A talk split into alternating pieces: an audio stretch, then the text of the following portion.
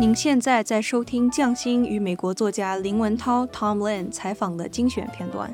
This podcast is supported by the Jan Michalski Foundation. This podcast is supported by the Jan Michalski Foundation.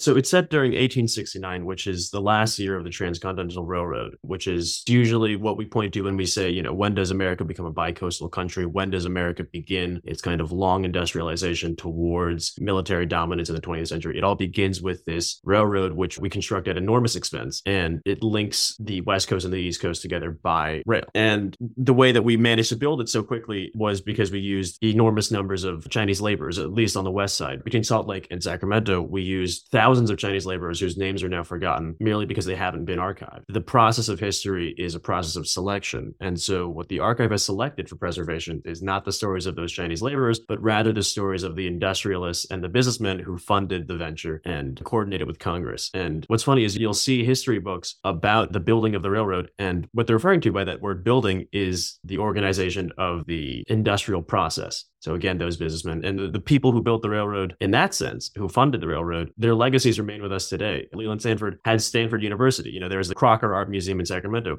All of these men have preserved legacies that have lasted now for 150 years, whereas the labor that actually built the railroad has disappeared along with the rails into the land that they carved it through.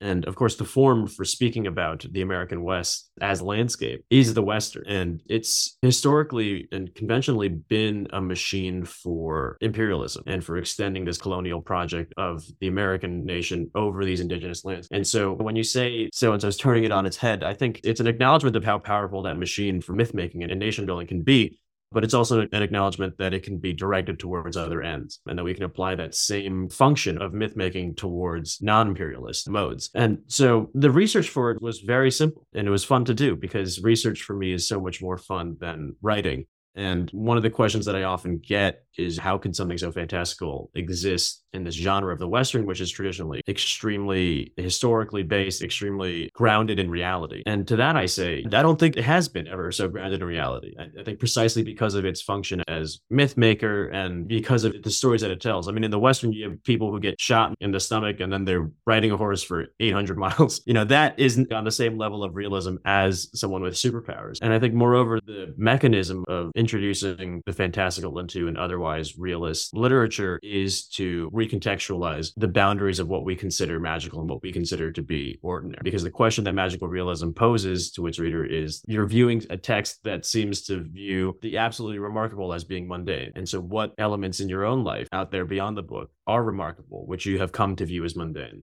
What does it mean to be unarguably American today? For me, it really is you're buying into this kind of dream, right? If you strip away all of the historical context and everything that we know that was bad about that time, there's this sense that the real America is this country that was formed out of a set of ideals in a way that historically at the time was quite rare. Like, are we an ethno nationalist state? I think in practice, like we do end up being a state of white Protestants, but that's not in the Constitution. Like in the Constitution, we have this kind of set of attitudes and beliefs about what constitutes a person. And of course, that is then litigated and fought over and hard won over the next 250 odd years. But I think that is the dream being American is that our culture is defined by how we greet the world and this projection of our ideals. And I think at our best as a country, that's what we represent. We represent people who are accepting of others and who integrate despite all of our differences. We are in this giant country and we're all linked together by an agreement that we're all subject to rule of law, by an agreement to democracy, by an agreement in the rights of man. But that's the ideal, right? And in practice, it really does kind of fall apart. But I think it's worth preserving and it's worth striving towards. And I think it's easy to be very cynical about the nation and the direction that it's heading in. And there are certainly times when it is difficult for me to read the news, and I don't entirely sometimes. But I think it is worth being optimistic because in the end, that's what drives change. Pessimism is right there as a response, and it's really easy to get to. But pessimism often, I think, leads to inaction. And if everyone's pessimistic, then we will end up bringing about the future that we fear the most. For instance, something like climate change and this anthropogenic mass extinction that we're seeing going on, and we're losing enormous fractions of our biodiversity with every passing year. That's bleak. And it does feel like the end of the world is upon us and we're entering into an unsurvivable planet. And it's okay to know that and to think that and to still strive for something because I think at its extremes, hope becomes insane. And you have to do something to fight it because otherwise we are going into the apocalypse. There, I think there's no question. And in order to preserve hope against that possibility, I think that's difficult. And so that's what I strive to do.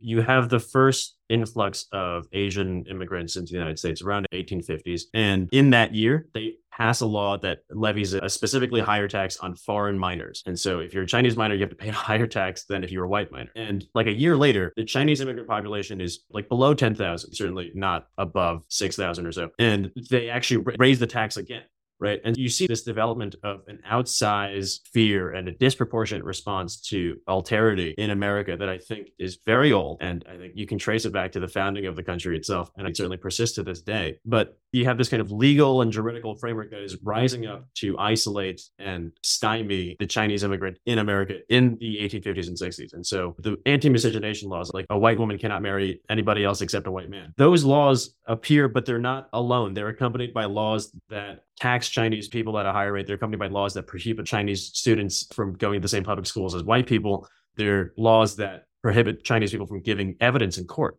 against or on behalf of a white man. So if a white person killed another person and you were the only witness and you were an Asian person, you would not be able to go to court. Your testimony would not stand. And at the same time that all this kind of juridical disenfranchisement is happening, the demand for Chinese labor is also increasing exponentially. The railroad is getting started. And so what the country is creating is this class of subjugated, rightsless workers who have nothing to do and no protections except to work. And when they do work, it's for much less and it's for much longer. And if they do get injured or something happens to them, they have no recourse. And I think it's a pattern that you see often in America where juridically and socially you create this class of people that can just be ruthlessly exploited for no consequence. And I think that's something that we see happening in the 1850s. And of course, it culminates with the Chinese Exclusion Act when the United States says we will not be accepting any more immigrants from Asia. And that lasts pretty much until the 1960s. It lasts almost 100 years.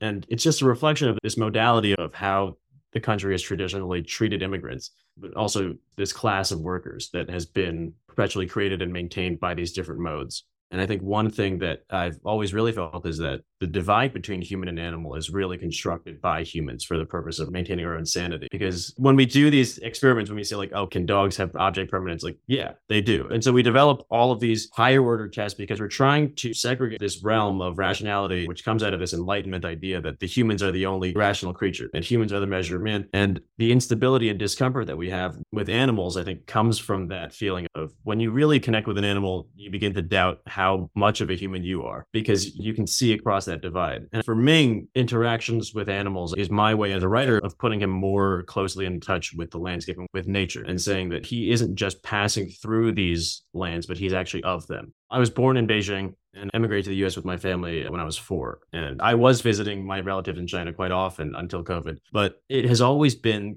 the land of a 14 hour airplane ride and then I can't read anything. And so I've had a kind of interesting, but I think also quite common experience with China as a Chinese American, which is this kind of far off land with which I'm associated, for which I have to account, but it feels at times very distant from me. But on the other hand, in America, I'm Chinese American. In China, I'm just an American um, to America for China and to Chinese for America. And so there is this kind of invisible middle that you have to create where you're able to coexist and kind of bridge those two identities. You know, there's been a lot of scholarship and academic back and forth in recent decades about something as small as a hyphen between Asian and American. Does that hyphen need to be there? Is that hyphen doing a lot of work that we don't want it to be doing? And I think we're all trying to work through this kind of mediation of how close are we to one place and how close are we to another place. And in the book specifically, China is almost an idea because Ming isn't born there. He doesn't speak the language. And so it's instead this thing that he has to continuously encounter for which he has no response or recourse, especially in that era when all the immigrants that are coming over are mostly from the Pearl River Delta. They're mostly very poor. China itself is a sovereign power, is in a really weakened state.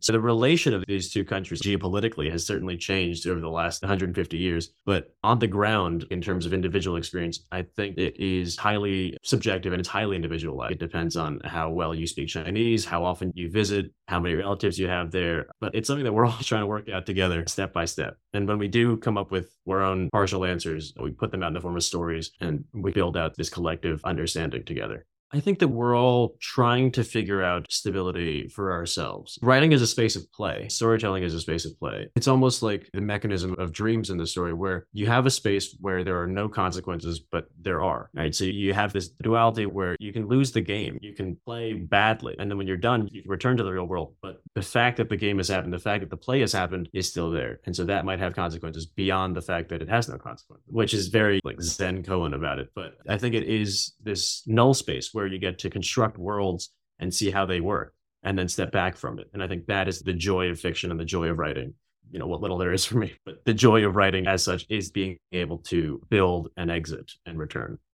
I think so much of historical work is going back and trying to piece together the things that have not been preserved. And so, even with biodiversity and planet, I think we should try to have less impact on our surroundings and more impact on each other there's less and less investment in the humanities in some places and that really saddens me. I think art is important because it's something that we do as humans that has no purpose beyond how it makes us feel. And i think the purpose of art is to preserve the feeling of being alive and to communicate that to others. We hope you've enjoyed listening to these highlights. To listen to the latest episodes or learn more about participating in exhibitions or interviews click on subscribe. Thank you for listening